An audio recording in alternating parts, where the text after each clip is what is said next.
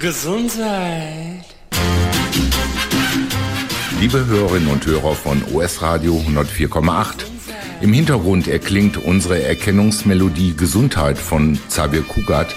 Und das ist seit zweieinhalb Jahren ein untrügliches Zeichen dafür, dass unser Team mit einer neuen Ausgabe des Bürgerfunkformates der gesunden Stunde auf Sendung geht. Alle vier Wochen freitags zur gleichen Sendezeit spreche ich, Sigi Obergräfenkemper, mit meinem Kollegen Uwe Altschner über Themen, die für unsere Gesundheit wichtig erscheinen, mitunter aber stiefmütterlich behandelt oder vernachlässigt werden. Da wir der Ansicht sind, dass ein kritischer Blick über den Tellerrand der allgemeinen Schulmedizin sich immer lohnt, reden wir in freier Meinungsbildung auch in der neuesten Ausgabe der gesunden Stunde konventionell, unkonventionell. Für die sorgfältig und nach bestem Wissen und Gewissen recherchierten und durch Quellennachweise belegten Inhalte der nächsten 57 Minuten ist das Team der gesunden Stunde Sende verantwortlich und nicht OS Radio 104,8. Wir sind gesundheitsinteressierte Laien, keine Fachleute und möchten unsere Sendung als Bereitstellung von Informationen zur Bildung eines informierten kritischen Urteils in eigener Verantwortung und zur Überprüfung vorgefasster Meinungen und Positionen verstehen. Mein Dialog mit Uwe Altschner nähert sich aus seinem Wissen, dass er sich seit über einem Jahrzehnt im Kontakt mit Experten aus Medizin und Wissenschaft angeeignet hat und mit Interessierten auf seinem Blog teilt. Die gesunde Stunde wurde auch diesmal wieder wegen der bis dato noch eingeschränkten Studionutzung in privaten Räumen vorproduziert. In der heutigen Ausgabe unseres Radiomagazins geht es um Optionen, Hoffnung und Alternativen im Kampf gegen Covid-19. Basierend auf Studien und Erkenntnissen eines Intensivmediziners und einer Dienstleisterin der Weltgesundheitsorganisation, die sich beide vor kurzem meinem Kollegen Uwe Altschnor zum Interview gestellt haben, gehe ich mit ihm in den Dialog. Aber bevor wir damit starten, gibt es erst einmal Musik und zwar Ich halte die Luft an von Ina Müller. Bitte halten Sie nicht die Luft an, sondern bleiben Sie on air und überzeugen sich davon, was die gesunde Stunde mit Sigi Obergräfenkämper und Uwe Altschner heute für Sie bereithält. Bis gleich. Irgendwo in Kanada macht ein Schmetterling nur einen Flügelschlag. Liebe Hörerinnen und Hörer von OS Radio 104,8. Zurück in der gesunden Stunde, dem Bürgerfunkformat, in dem über Themen aus den Bereichen Prävention und Gesundheit gesprochen wird, begrüßt sie am Mikro Sigi Obergräfenkemper im Gespräch mit Uwe Altschner, der als gesundheitsinteressierter Mensch seit Jahren mit Medizinern, Wissenschaftlern und Virologen kontaktet und sein Wissen daraus zur Verfügung stellt.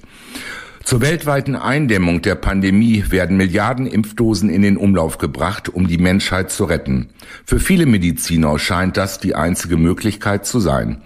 Allerdings gibt es auch Ärzte, die sich mit konventionellen Behandlungsmethoden gegen Covid-19 schon längere Zeit und auf einer anderen Ebene beschäftigen. Und genau darum geht es in der heutigen Sendung auf der Grundlage von Interviews meines Kollegen Uwe Altschner. Uwe, zunächst einmal würde mich interessieren, wie du hochdotierte Persönlichkeiten aus der medizinischen Fachwelt erreichst und für ein Interview gewinnen kannst, denn jeder wird ja abwägen, auf wen oder was er sich einlässt. Ja, hallo, lieber Siggi. Hallo, liebe Hörerinnen und Hörer in der gesunden Stunde, Ausgabe Nummer 37. Ja, danke für die Blumen, Siggi. Wie kriege ich äh, Menschen ans Mikrofon, so wie du, indem man sie einfach fragt, was sie sich dabei denken, kann ich nicht genau sagen. Was ich ihnen verspreche, ist tatsächlich das, was ich allen verspreche, nämlich Wahrhaftigkeit und äh, gründliche Recherche und im Zweifelsfall auch die Aufbereitung von fremdsprachlichen Informationen, in diesem Fall englische. Das heißt, Wissenschaft ist ja fast ausschließlich englisch verfasst ins Deutsche hinein. Und das ist was, was äh, in diesem Fall auch von hohem Interesse ist, weil das Wissen um konventionelle Behandlungsmethoden bei Covid-19 weltweit noch relativ gering ist, aber ganz besonders eben äh, im deutschsprachigen Raum so gut wie gar nicht vorhanden ist. Da herrscht immer noch das Paradigma vor, Covid ist eine äh, schreckliche neue Erkrankung. Äh, neue Erkrankung ist es auch, äh, aber äh, es ist eben etwas, gegen das man doch sehr viel mehr tun kann als das anfangs behauptet wurde, aber ähm, nach vielerlei äh, Maßgabe auch immer noch so postuliert wird. Und das ist das Problem, weil wir tatsächlich weltweit jetzt äh, viele Opfer beklagen, Opfer sowohl was Menschenleben angeht und was äh, auch Leid durch Erkrankungen angeht, aber vor allen Dingen auch Opfer durch Maßnahmen wie Lockdowns, die auch volkswirtschaftlich jeweils große Schäden hervorrufen. Und die besonders dann fragwürdig werden, wenn man weiß, dass es äh, durchaus auch Mittel gibt, um diese Erkrankung zu äh, einzudämmen, äh, zu bekämpfen oder sogar auch zu äh, verhindern, also vorzubeugen. Alles das sind nämlich Themen, mit denen sich Ärzte natürlich von Anfang an beschäftigen. Diese Ärzte, die äh, sich nicht damit abfinden wollten, dass kein Kraut gegen dieses neue Virus gewachsen sei und die einfach geschaut haben, die in die Forschung geschaut haben, die äh, mit Patienten dann auch letztendlich Erfahrungen gesammelt haben und die diese Erfahrungen inzwischen in, in zig Studien auch zusammengefasst haben. Warum diese Studien nicht zur Kenntnis genommen werden, das ist äh, die spannende Frage, die ich dann auch mit den Interviewgästen behandelt habe. Aber dass die Forschung da ist, dass sie eindeutig ist, ziemlich eindeutig jedenfalls, und dass es auf gar keinen Fall so sei, als dass da äh, eklatante Sicherheitsbedenken bestehen müssten, das nicht einzusetzen, das ist, steht, glaube ich, inzwischen äh, ziemlich fest. Uwe, vor 14 Tagen ist dir ein, ein ich nenne es mal Interview-Coup mit einem Spezialisten gelungen. Wie heißt dein Interviewpartner oder wie hieß dein Interviewpartner? Erzähl uns etwas aus seinem Lebenlauf und worauf er sich spezialisiert hat. Nun gut, ich, äh, du meinst äh, Dr. Pierre Corey und Pierre Corey ist Intensivmediziner, er ist Lungenspezialist. Er hat schon lange über Sepsis, also Entzündungsreaktionen in der Lunge geforscht und da auch wissenschaftlich neue Ansätze publiziert. Er war an der Universität von Wisconsin, also im Norden Amerikas in der Nähe der großen Seen. Und er ist eben Intensivmediziner und hat in insbesondere in der Covid-Krise in fünf Intensivstationen tatsächlich selbst Verantwortung übernommen, hat die geleitet nacheinander. Das war nicht natürlich, äh, Covid ist ja etwas, was sich nicht überall zur selben Zeit in gleichem Maße abspielt, sondern was bestimmte Schwerpunkte hat. Und in Amerika war eben der erste Schwerpunkt New York, New York City. Da war er in seinem alten Krankenhaus in Lower Manhattan, war er richtig an der Front und ist dann weitergegangen an verschiedenen Stationen in Amerika, Intensivstationen geleitet und dort eben tatsächlich gesehen, wie Patienten zu behandeln sind und wie im Zweifelsfall auch letztendlich die Vorbeugung aussehen muss, weil das Verständnis dieser Erkrankung eben eines ist, was sich inzwischen auch ganz klar darstellt. Diese Erkrankung hat drei Phasen. Die erste Phase ist sozusagen die virale Replikationsphase, sprich da kommt das Virus und wenn es nicht schon von den Schleimhäuten und dem Immunsystem abgefangen wird, dann setzt es sich in den Zellen fest und fängt an, sich zu vervielfältigen. Erste Phase. Zweite Phase ist dann nach der Vervielfältigung, die ungefähr eine Woche dauert oder acht, neun Tage vielleicht, aber dann ist es vorbei, dann hat das Virus so viel Masse aufgenommen, dass es dann die Entzündungsphase gibt. Also sprich, dann ist das Immunsystem hochgradig alarmiert und überlastet im Zweifelsfall dann auch. Und äh, dann entstehen eben die sogenannten Zytokinstürme, die dann die Organe auch äh, belasten.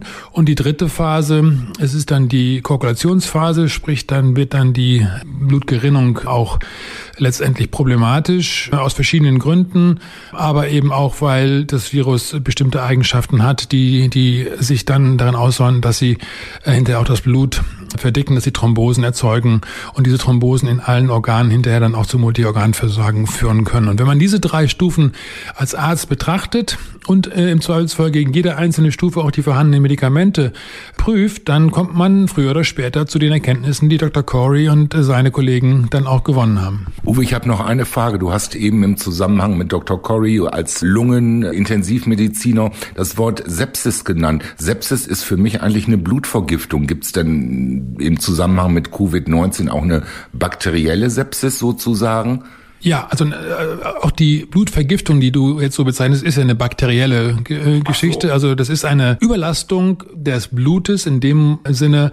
Und diese Sepsis, diese Entzündung, das ist eine, eine hochgradige, hochentzündliche äh, Situation, die äh, ist dann hinterher etwas, was, weil es im Blut ist, dann eben auch für die Organe, insbesondere noch fürs Herz und so, dann gefährlich wird. Aber die Entzündung selber, also sprich das Gift in dem Falle, Anführungszeichen, Abführungszeichen, ist die Entzündung. Und, und äh, die wird von allen möglichen Geschichten ausgelöst. Das kann Bakterien sein, das können aber im Zweifelsfall auch in diesem Fall Viren sein oder eine Zusammenwirkung von beiden. Das ist ja dann auch so. Also die berühmte spanische Grippe, da ging es ja vor allen Dingen darum, dass auf einer geschwächten, durch Virus geschwächten äh, Immunkonstitution dann eine äh, Besiedlung mit Bakterien dazu geführt hat. Damals gab es noch keine Antibiotika und das war das, was eigentlich bei der spanischen Grippe so problematisch war. Aber das ist äh, nicht unser Thema heute. Nein, gut. Jetzt verstehe ich das aber deutlich besser.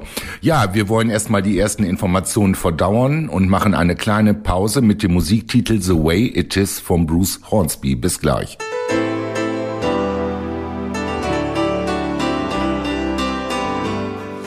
Hier ist OS Radio. Immer nah dran.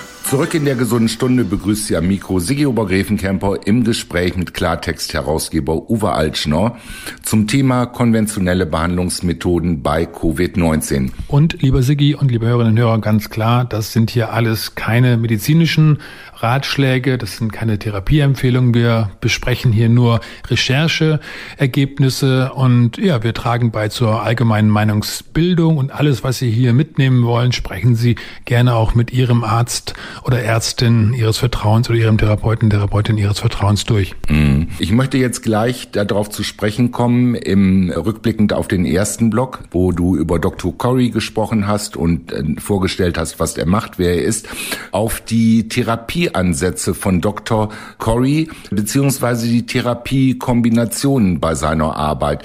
Hat er da auch noch andere Menschen mit an Bord geholt beziehungsweise Kontakt mit der WHO aufgenommen? Denn da müsste ja, wenn jemand über einen längeren Zeitraum mit intensiv Covid-19 Patienten zusammenarbeitet, auch ein großes Interesse sein, diese Ansätze zu hören. Also meine zweite Interviewpartnerin in der letzten Woche äh, ist eine Ärztin und Wissenschaftlerin, Dr. Tess Laurie aus England. Also sie ist eigentlich Südafrikanerin, aber lebt in England und hat dort ein Unternehmen, mit dem sie seit Jahren für die Weltgesundheitsorganisation, für das englische Gesundheitswesen, NHS, analytische Arbeit macht. Das heißt, sie screent, sie analysiert wissenschaftliche Erkenntnisse, die ja in großer Zahl immer wieder ähm, publiziert werden zu einzelnen Behandlungsfeldern. Also und wird das bei ihr zusammengetragen, muss ich das so verstehen, wenn du sagst Dienstleisterin WHO? Moment, ja, und also sie, sie ist eine, die, die äh, zu bestimmten Themengebieten, zu bestimmten Behandlungsfeldern die Forschung systematisch scannt, dann zusammenpoolt, also das heißt, die Arbeiten, die vielen verschiedenen Arbeiten zusammenzieht, sie vergleichbar macht und daraus dann nach wissenschaftlichen Kriterien sogenannte Metastudien dann erstellt, die eine Vergleichbarkeit und eine ganz äh, Gesamtaussage dann ermöglichen. Auf dieser Basis werden dann Behandlungsrichtlinien und Empfehlungen unter anderem der WHO, aber auch der Gesundheitsministerien in den Ländern äh, in den Staaten äh, abgegeben. So, das ist ihre Expertise. Da ist sie seit Jahren im Geschäft, kennt sie sich gut aus, ist sie voll im Thema. Und Tess Laurie hatte im Dezember letzten Jahres zwischen Weihnachten und Neujahr in der Weihnachtspause von Dr. Corey gehört, weil der hatte vor dem amerikanischen Senat ähm, wirklich leidenschaftlich im Dezember plädiert dafür, gesetzlich den Rahmen für die Ärzte an der Front zu öffnen, um denen zu ermöglichen, straffrei zu ermöglichen, ohne Repressalien zu ermöglichen. Was heißt Ärzte an der Front? Also nicht nur für ihn, sondern für eine ganze Gruppe von Ärzten. Ja, natürlich. Es geht ja, es ist ein weltumspannendes Problem und das heißt, es muss den Ärzten, so wie es auch sein muss, freigestellt sein, ihre Behandlungsmittel frei zu wählen, anstatt da mit Repressalien und Druck bestimmte Sachen auszuschließen. Das ist aber genau geschehen. Also es sind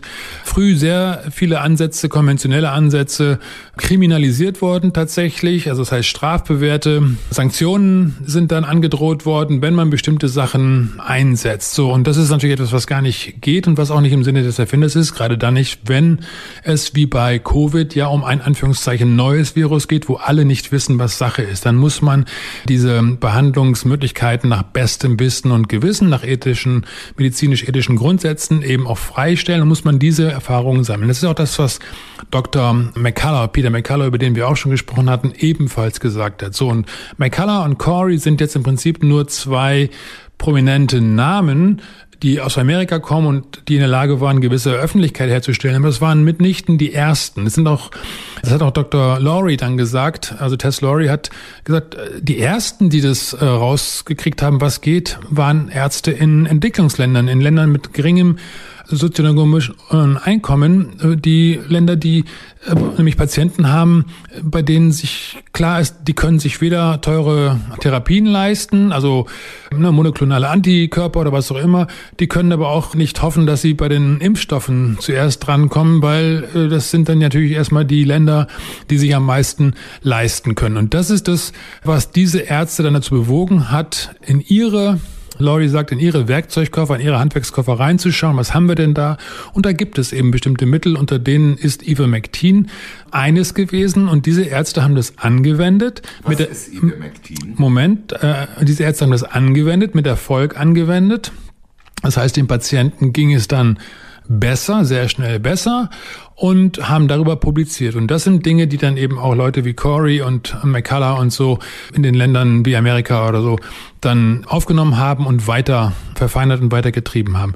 Ivermectin ist ein, das hatten wir letztes Mal auch schon besprochen, kann man auch nachhören bei uns in der Mediathek, die man auf Soundcloud finden kann und die man auch auf Facebook letztendlich finden kann, die gesunde Stunde.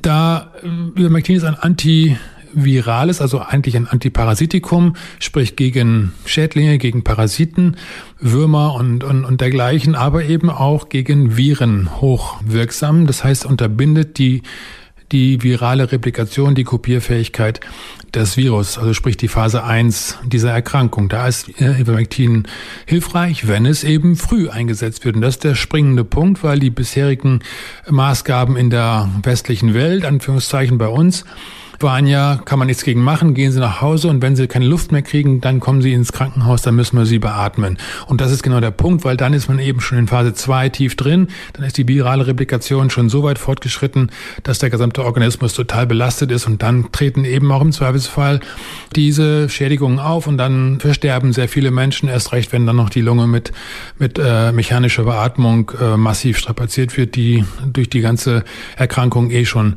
schwer geschwächt ist. So, und wenn man das aber anders macht, wenn man frühzeitig Symptome beobachtet und sofort verhindert, dass sich dieses Virus weiter replizieren kann, mit diversen Mitteln, das, das nicht nur das einzige, es gibt noch weitere, Hydroxychloroquin beispielsweise ist ein Stoff, über den in der Forschung auch inzwischen sehr, sehr viel bekannt ist, der genau so ähnlich wirkt, weil er die virale Replikation unterbinden kann dann hat man als Arzt zu sagen, jedenfalls die Gesprächspartner aus der Praxis, keine, keine Theoretiker, sondern die wenden das an, hat man hervorragende Möglichkeiten, den Menschen früh wieder auf die Beine zu helfen. Also das, wenn ich das richtig verstehe, geht es nicht nur um Anwendung im, im, im hospitalisierten Bereich, sondern auch im ambulanten Bereich.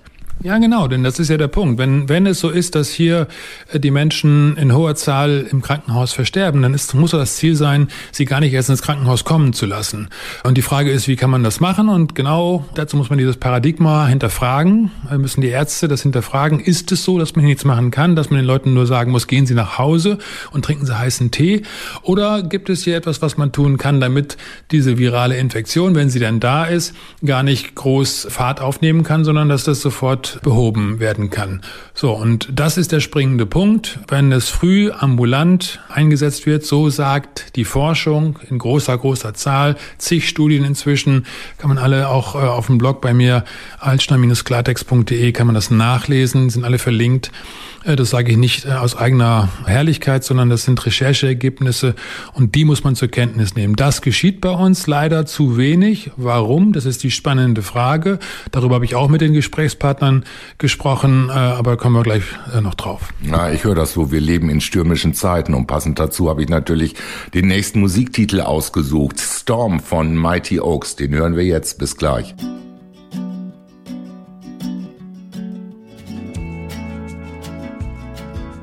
Liebe Hörerinnen und Hörer von US Radio 104,8, weiter geht es in der gesunden Stunde im Gespräch Sigi Obergräfenkämper mit Uwe Altschnau über die Erfahrungen und Erkenntnisse des Intensivmediziners Dr. Corey im Einsatz mit dem Medikament Ivermectin.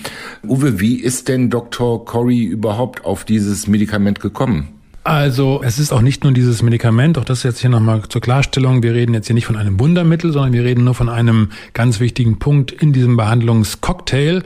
Corey ist wie auch Dr. McCullough darauf gekommen, eben weil er die Forschung, die Publikationen, die es gibt, zwar nicht in der wissenschaftlichen Fachliteratur, weil komischerweise dort diese Forschung gar nicht veröffentlicht wird, was eigentlich ein Skandal ist, denn sie liegt vor, sie liegt auf den Preprint-Servern vor, sprich, wenn Wissenschaftler, wenn Ärzte ihre Erfahrungen publizieren, dann legen sie auf einen Vorveröffentlichungsserver. Von dort können sich dann die wissenschaftlichen Magazine das nehmen und sagen, ich veröffentliche diese Arbeit so. Und das ist normalerweise etwas, wo ein, ein, ein Wettlauf drum entsteht, wenn es nämlich spannend ist. Und hier ist es spannend.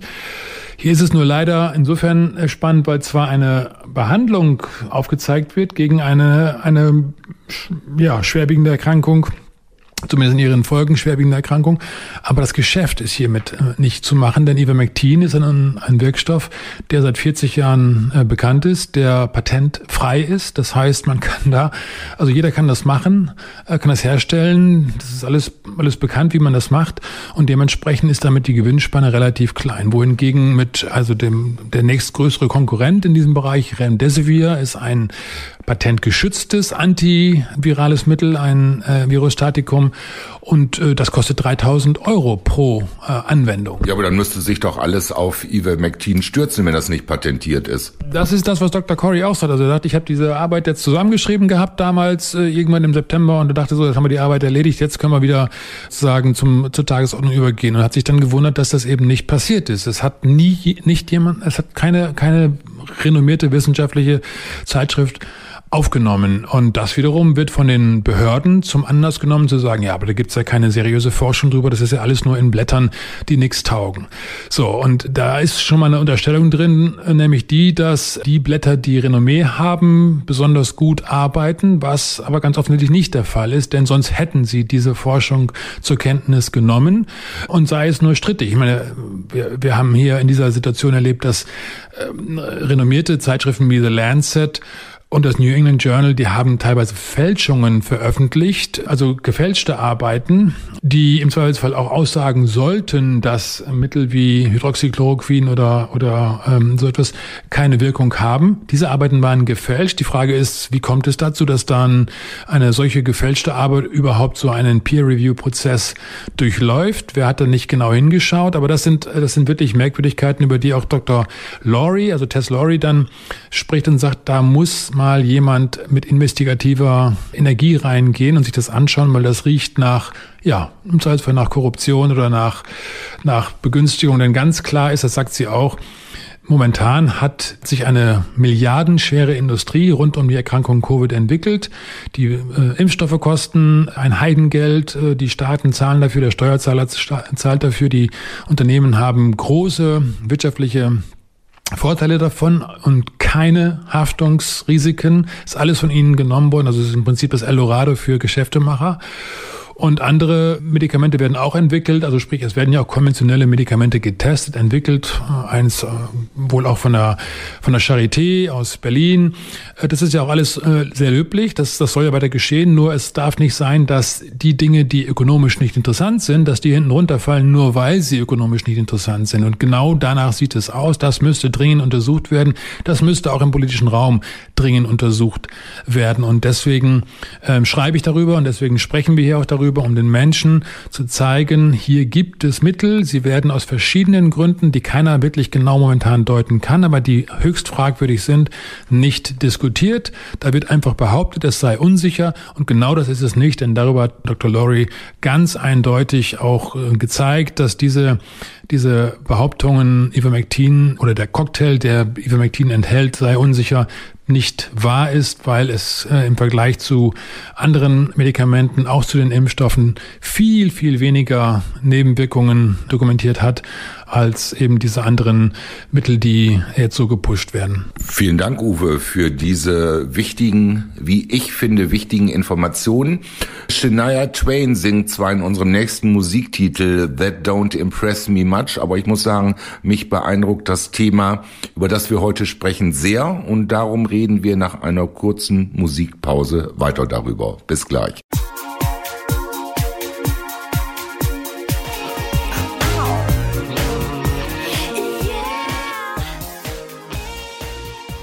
Liebe Hörerinnen und Hörer von US Radio 104,8, weiter geht es in der gesunden Stunde mit Sigibor Grevenkemper und Uwe Altschner über das Thema Ivermectin und Menschen, äh, die damit erfolgreich schon behandelt haben und sich da sehr, sehr für interessieren. Uwe, wenn du sagst, Dr. Corey und Dr. McLeary sind davon überzeugt oder ähm, ja, dass Ivermectin also wichtig ist und also auch hilft. Gibt es da Studien zu, die das belegen? Also ja, natürlich gibt's die. Dr. Laurie, Tess Laurie, ist ja, äh, wie gesagt, die Analystin, die diese Studien systematisch, die weltweit ähm, erstellt worden sind, aus Argentinien kommen, aus Nigeria kommen, aber eben auch aus den USA kommen. Es gibt italienische Studien dazu, weil italienische Ärzte auch ganz früh mit dabei waren, das äh, anzuwenden. Italien ist eben nicht nur das äh, Bergamo Menetekel, sondern Italien hat auch ganz, ganz viele äh, sehr mutige und sehr fortschrittliche Ärzte, die das früh angewendet haben, die gute Erfolge damit hatten, die aber komischerweise im medialen und politischen Raum kaum eine Rolle spielen. So und diese Studien gibt es. Die sind Dr. Laurie hat eine Gruppe gegründet, die British Ivermectin Recommendation Development Group, äh, also sprich die äh, Expertengruppe, die Empfehlungen erarbeitet, in diesem Fall rund um Ivermectin. Es geht aber eigentlich gar nicht um dieses Ivermectin per se, außer dass es eben außergewöhnlich kraftvoll ist, weil es diese beiden Ebenen der Erkrankung, sprich virale Replikationsphase und Entzündungsphase in beiden wirksam eingesetzt werden kann, nach allen Ergebnissen, die bisher vorliegen. Aber es gibt ja auch andere, wie gesagt, Hydroxychloroquin hatten wir schon erwähnt. Es gibt noch eine, eine ganze Reihe von weiteren, über die Dr. McCullough auch gesprochen hatte. Das hatten wir ja auch schon behandelt. Und der Punkt ist nur, äh, es gibt eben konventionelle Möglichkeiten. Man muss nicht auf einen Impfstoff warten. So. Und da sind wir dann eben auch beim springenden Punkt oder bei einem der springenden Punkte. Das hat Dr. Laurie ganz deutlich gezeigt. Sie sagt, wenn es nicht angewendet werden darf, also Ivermectin in diesem Fall, weil es angeblich nicht ähm, gesichert sei, dass es sicher einzuwenden ist. Da muss man sich einfach mal anschauen. Und dann hat sie mir die Datenbank der WHO gezeigt, auf der alle Nebenwirkungen äh, gemeldet werden. Da kann man sich selber auch einloggen. Die heißt vigiaccess.org, also V-I-G-I-A-C-C-E-S-S.org. Und da kann man jedes Medikament eingeben. Da kann man eben auch Covid-19-Impfstoff eingeben, sprich Comirnaty oder wie auch immer die heißen. Die sind alle zusammengefasst und dann hat sie gezeigt, dass für die 40 Jahre, wo Ivermectin verfügbar ist, beziehungsweise seit 1992, wo die Datenbank existiert, sind insgesamt dreieinhalb Milliarden ähm, Dosen verabreicht worden, dreieinhalb Milliarden und insgesamt nur 19 Todesfälle verzeichnet und 5000 Nebenwirkungen insgesamt. Gehen wir mal davon aus, dass diese Nebenwirkungen tatsächlich alle ganz schwerwiegend gewesen wären, dann ist das trotzdem die Größenordnung, die bei den Impfstoffen jetzt an Todesfällen schon dokumentiert worden sind, die im Zusammenhang mit diesen Covid-19-Impfstoffen sind. Und das sind nur 1,5 Milliarden Dosen. Das heißt, nur die Hälfte der Menge von Ivermectin, aber 4.000, 5.000 dokumentierte Todesfälle beziehungsweise das war Stand äh, Mai, jetzt ist es schon ein bisschen weiter. Und allein daran sieht man, dass es, wenn Ivermectin unsicher wäre, nicht sicher, dann hätte es in einem entsprechenden Zeitraum auch sehr, sehr viel mehr Nebenwirkungen geben müssen. Dass es das nicht hat, ist ein ganz starkes Indienst dafür, dass es von den Ärzten sicher angewendet werden kann und dass man diese Anwendung dann eben im Zweifelsfall auch erlauben sollte, weil es eine Notsituation gibt und man sich damit im Zweifelsfall auch die Zeit kaufen könnte, um einen Impfstoff, es spricht ja nichts per se gegen sichere Impfstoffe, um einen Impfstoff in Ruhe zu entwickeln, ohne Nebenwirkungen und bei dem man genau hinterher weiß, was er kann und was er nicht kann, wo die Risiken liegen. Genau das ist ja alles bei dieser Covid-Geschichte nicht geschehen, obwohl schon sehr, sehr früh, sprich im äh, Mai 2000 20, also vor einem Jahr, schon diese Anzeichen für Hydroxychloroquin und für Ivermectin da waren, mit denen man diese Erkrankung dämpfen kann. So, Wir haben jetzt beispielsweise auch gehört, ja, aber die Mutanten, die neuen Variationen Gefährlichen und Varianten. gefährlichen Varianten, ne? also Indien wird jetzt in den Medien bemüht, weil da die Leute auch äh, wie, von wie die Fliegen umfallen oder scheinbar. Indien ist ein großes Land, äh, hat mehrere Bundesstaaten, hat über eine Milliarde Menschen Einwohner und diese Bundesstaaten sind aber in ihrer Gesundheitspolitik eigenständig. Das heißt, der eine Staat macht so, der andere macht so. Und es gibt eben Staaten, in denen Ivermectin nicht angewendet wird und es gibt Staaten, in denen es angewendet wird. Dort, wo es angewendet wird, der größte von diesen Staaten ist der bevölkerungsreichste in Indien, das ist Uttar Pradesh, das ist im Norden, also Rand Himalaya, das ist der 234 Millionen Einwohner also dreimal so viel wie Deutschland, die wenden Ivermectin an und die liegen in Indien ganz unten, die haben kaum Probleme damit, weil sie Ivermectin ganz früh einsetzen. Mexiko, genau das Gleiche. Mexiko wird von Dr. Corey als Muster für die Welt beschrieben, weil Was man, heißt das? ja, weil man dort tatsächlich zu einer Politik übergegangen ist, staatliche Gesundheitspolitik gibt Frühbehandlungskits aus. Das heißt, die Leute, die positiv äh, auf Covid getestet werden. Es werden symptomatische getestet und wenn sie positiv sind, dann bekommen sie ein Frühbehandlungskit, wo auch Ivermectin mit dabei ist und dann führt es dazu, dass eben die Replikationsphase gar nicht in Gang kommt, dass das Virus also kaum den Körper belasten kann und dann bleiben natürlich auch die Hospitalisierungen aus und das ist das, was Mexiko zeigt. Das heißt, die Kurven fallen schon recht schnell. Ja, sie steigen teilweise gar nicht oder sie fallen eben ganz, äh, ganz schnell wieder ab oder ganz steil wieder ab. Wie gesagt, Indien. Ne? Also da haben andere Länder, andere Staaten, Indien, Goa ist auch ein bekannter Staat, da der hatte eine Epidemie, da eine steile Kurve, die anstieg und dann wurde in Goa Ivermectin freigegeben. In Uttar Pradesh war es schon seit letztem Jahr frei, die hatten gar keine große Welle. Aber in Goa hatte man einen starken Anstieg und dann wurde Ivermectin eingesetzt und man kann es praktisch sehen. Zack, bricht die Kurve ab und fällt nahe Null wieder herunter, sofern diese frühe Behandlung eben tatsächlich eingesetzt wird, damit die Menschen erst gar nicht schwer von dem Virus in Mitleidenschaft ge gezogen werden. Das ist das Thema, was uns also auch uns hier betrifft, weil wenn wir nach wie vor Einschränkungen haben, Freiheitsbeschränkungen, wirtschaftliche Beschränkungen, weil wir sagen, es ist so gefährlich, dass wir uns nicht leisten können, dass es ausbricht, ja, dann haben wir im Zweifelsfall mit einer solchen Behandlungsmethode nochmal ganz andere Möglichkeiten, Freiheiten wieder zuzulassen und trotzdem Sicherheit zu bekommen, dass wir nicht von etwas überwältigt werden, was natürlich keiner will. Niemand will ein, ein, ein, eine Fahrlässigkeit herbeiführen. Aber die Frage ist doch, mit welchen Mitteln wenden wir Gefahren ab? Und da sind Politik und Regierung, sie sind qua Eid dazu aufgerufen, die mildeste aller Mittel anzuwenden, sprich Verhältnismäßigkeit auch walten zu lassen.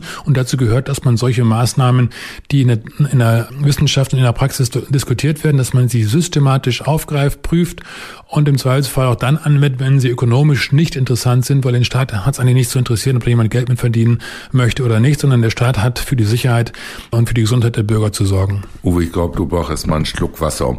Keine Lüge reicht bis zur Wahrheit von Freiwild heißt unser nächster Musiktitel. Danach sprechen wir weiter. Stehe auf und schau hin, was läuft falsch, was macht Sinn. Zur Wahrheit, keine Kette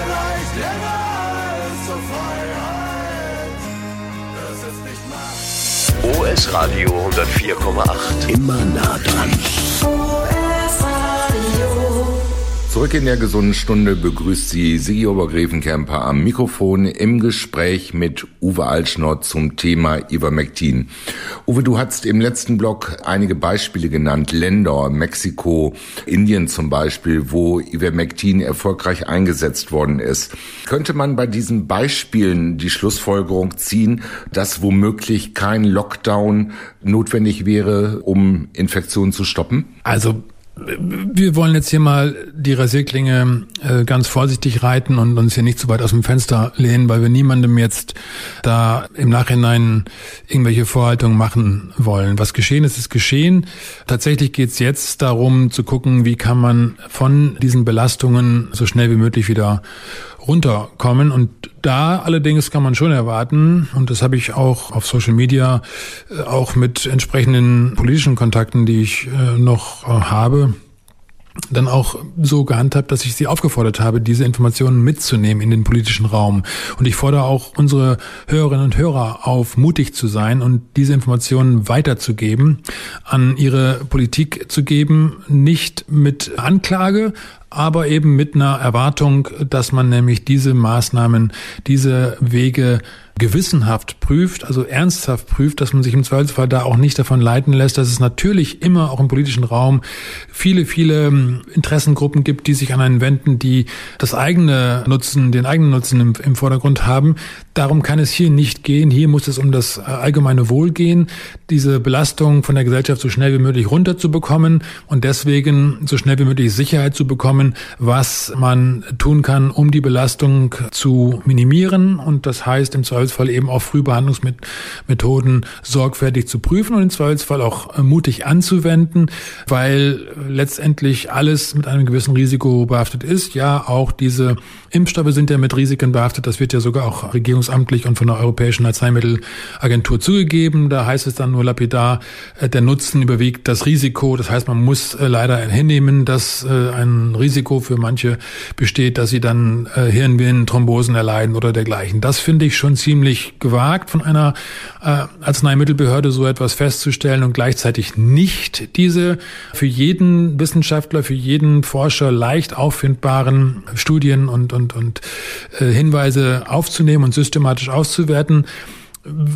Man darf durchaus, glaube ich, die Erwartung äußern, dass wenn das geschieht, das ist ja noch nicht geschehen. Es ist ja, es bleibt dabei Alibi-Prüfungen, die äh, sich berufen auf Studien, die unter ganz falschen und auch fahrlässig formulierten Bedingungen erstellt wurden und die dann ein negatives Ergebnis. Also eine einzige Studie wurde bisher immer da erwähnt, die zeigt, dass auch Ivermectin gefährlich sei. Das ist eine Studie, die einen vielfach überhöhten Einsatz von Ivermectin auf den einzelnen Patienten vorgesehen hat und dass das dabei dann im Nachhinein auch negative Konsequenzen haben kann, ist logisch. Jede Arznei hat eben auch ihre riskanten Seiten. Man muss es den Ärzten zutrauen, das einzuschätzen, aber man darf keine Studien aufstellen mit künstlich überhöhten äh, Wirkmengen.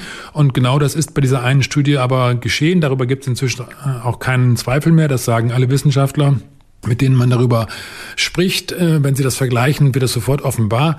Aber wenn man dieses Mittel in den ganz normalen Dosen einsetzt, äh, dann ist es sicher, dann ist es aber eben auch wirkungsvoll für die Prophylaxe, für die Frühbehandlung, aber sogar auch eben für viele eine wichtige Unterstützung bei der späten Behandlung. Das hatten wir sogar auch im Bayerischen Rundfunk bei einem Beitrag, der aus dem Klinikum der Barmherzigen Brüder in München dort geleist, äh, gelaufen ist, wo der Oberarzt Dr. Appelt dann auch sagte, dieses Medikament hilft uns, unsere Intensivpatienten zu stabilisieren und wir wünschen uns, sagte Dr. Appelt, kann jeder in der Mediathek nachschauen, wir wünschen uns, dass es ambulant angewendet wird, um Menschen gar nicht erst ins äh, Krankenhaus kommen zu lassen.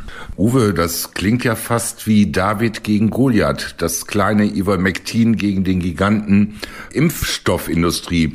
Warum schaltet sich denn nicht die WHO komplett da mal ein, denn ich gehe mal davon aus, dass die WHO Gesundheitsinteressen vertritt mit einer klaren objektiven Führung. Ja, Sigi, das ist auch wiederum ein, ein ganz heißes Eisen, aber da weiche ich jetzt auch nicht aus. Die WHO ist leider nicht das Weltgesundheitsamt, sondern die WHO ist eine Organisation, die ist von Mitgliedstaaten getragen, aber eben auch von privaten Interessen ganz stark geprägt. Diese privaten Interessen tragen erheblich zum Haushalt der WHO bei. Das heißt, ein Großteil des Geldes, was die WHO einsetzt, kommt von der Industrie und dass diese Industrie im Zweifelsfall ein Interesse daran hat, dass ihre Produkte abgesetzt werden, das wird jeder nachvollziehen können. Das wäre weltfremd, das abzustreiten, weil ansonsten könnte man das auch einfach nur zweckfrei spenden. Es ist aber in aller Regel zweck gebundenes Geld, was da der WHO zur Verfügung gestellt wird. Und dann wird es dann schon problematisch. Das heißt also, die WHO ist leider nicht so unabhängig, wie man annehmen sollte. Das sagt nicht ich, das sagen eben auch Leute wie Dr. Laurie, das sagen aber auch Leute wie Frau Stückelberger, die für die WHO gearbeitet hat. Bar, äh, nicht Barbara Stückelberger, ich muss den Namen, Nachnamen schuldig bleiben, fällt mir jetzt in der, in der Hektik nicht ein.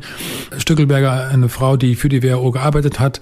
Das sagen aber eben auch Leute, die in der WHO selber sind. Also Ähm, Professor Nabarro ist der Gegenkandidat gewesen, ein Brite, ein Arzt, gegen den amtierenden WHO-Präsidenten. Er, unter, er ist unterlegen und er hat eine ganz andere Haltung, beispielsweise zu Lockdowns. Er hat äh, immer schon oder mehrfach jetzt gewarnt davor, dass Lockdowns kontraproduktiv sein und sind und nur im äußersten Notfall für ganz kurze Zeit eingewendet werden dürfen, um einmal Luft zu holen, aber ansonsten eben mehr Schaden anrichten. Und daran sieht man, dass auch in der WHO es unter der Decke rumort, dass da längst nicht alle einverstanden sind, aber es ist eben eine sehr hierarchisch ausgerichtete Organisation. Der Präsident, der Generalsekretär hat sehr, sehr viel Macht und im Zweifelsfall, wenn er beschließt, dass eine Epidemie, eine Pandemie ausgerufen wird, dann müssen auf der ganzen Welt die Staaten den entsprechenden Plänen dann folgen und beispielsweise Impfstoffe bestellen. Das ist zum Beispiel ein Punkt, wo man sagt, hm, das ist eigentlich nicht so Sinn der Sache, dass eine äh, Entscheidung einer Organisation dann dazu führt, dass alle, alle Länder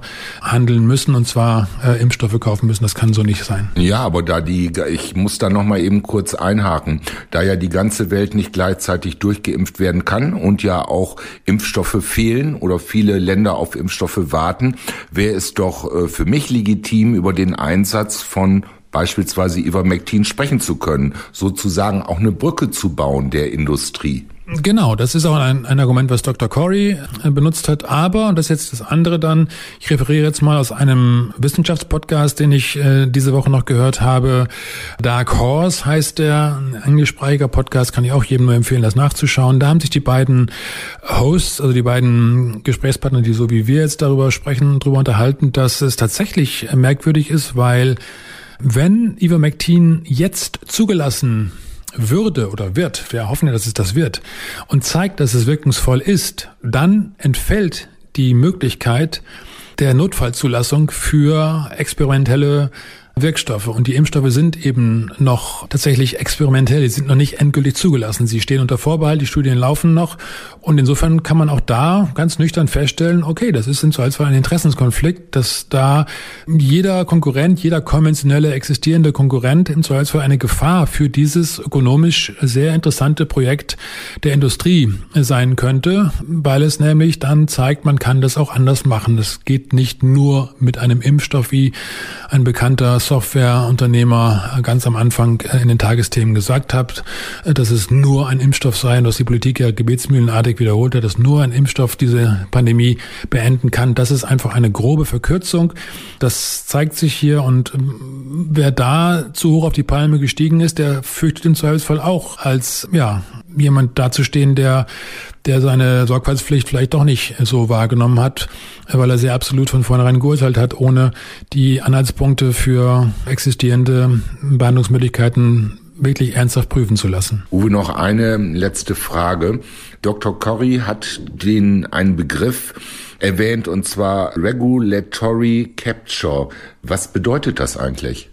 Ja gut, also Regulatory Capture ist genau das, was wir jetzt gerade gesprochen haben. Das heißt, dass tatsächlich sachfremde Interessen äh, die Regierungs- und die Regulierungsbehörden äh, schon ganz stark unter Kontrolle haben. Also sprich Lobbymacht, um es mal ganz deutlich zu sagen. Und das ist ein, ein, ein Phänomen, was vielfach ja auch schon bekannt ist, was auch bei der Schweinegrippe 2009 ja ein, ein nachgewiesener, durch den, durch den Europarat nachgewiesener Problemfall war, wo es eben die Verwicklungen zwischen WHO-Experten und Industrie gegeben hat, die man nachlesen kann. Und die gibt es in anderen Branchen, anderen Industrien eben auch. Das ist eben eine Gefahr, dass die Stellen, die eigentlich objektiv urteilen sollen, leider durch Verflechtungen, durch Beziehungen durch unziemliche und, und, und nicht sachdienliche Beziehungen nicht mehr objektiv äh, handeln, sondern im Zweifelsfall sich äh, vereinnahmen lassen. Und das ist das Problem, um das es hier zu gehen scheint. Ja, Uwe, es gibt sicherlich noch ganz vieles über dieses Thema zu erzählen, aber ich gucke mal auf die Uhr und wir haben das Ende der Sendung erreicht und ich möchte mich von allen Hörerinnen und Hörern äh, von US Radio 104,8 verabschieden, beziehungsweise wir.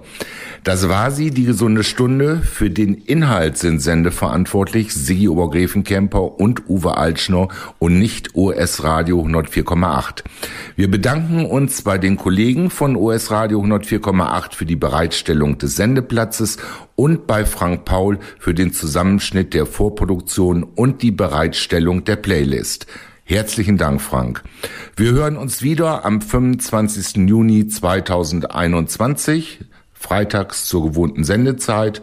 Und ich verabschiede mich, wünsche alles, alles Gute bis zum 25. Juni 2021. Tschüss auch von mir, liebe Hörerinnen und Hörer. Und denken Sie dran, das, was wir hier besprechen, sind Rechercheergebnisse. Bleiben Sie kritisch, bleiben Sie wachsam, recherchieren Sie selbst, hinterfragen Sie alles, aber hinterfragen Sie alles. Beste Grüße, Bis bald.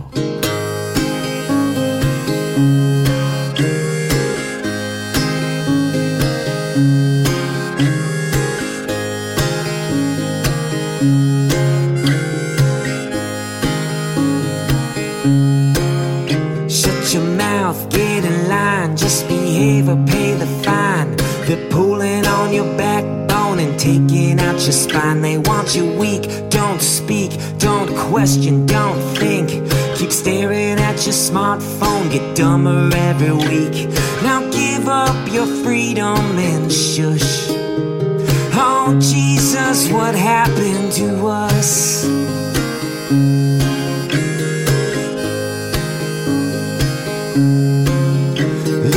Church, kill your faith, judge the skin, and learn to hate. Make yourself the enemy, but call yourself a saint. Learn the rules, be a fool. Remove your kid from school and apologize for everything. Apologize for you. Now give the TV all of your trust. Oh, Jesus, what happened to us?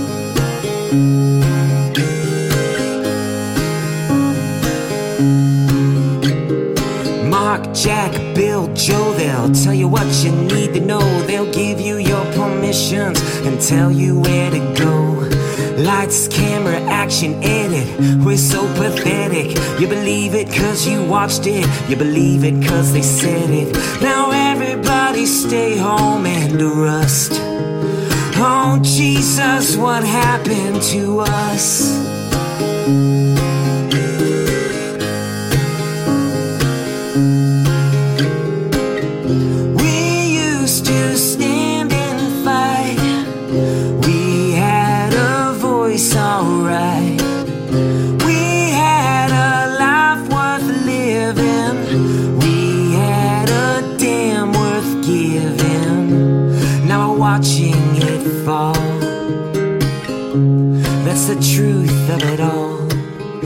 Shut your mouth, get in line, just behave or pay the fine. They're pulling on your backbone and taking out your spine. They want you weak, don't speak, don't question, don't think. Keep staring at your smartphone, get dumber every week. Don't nobody put up a fuss. Oh, Jesus, what happened to us?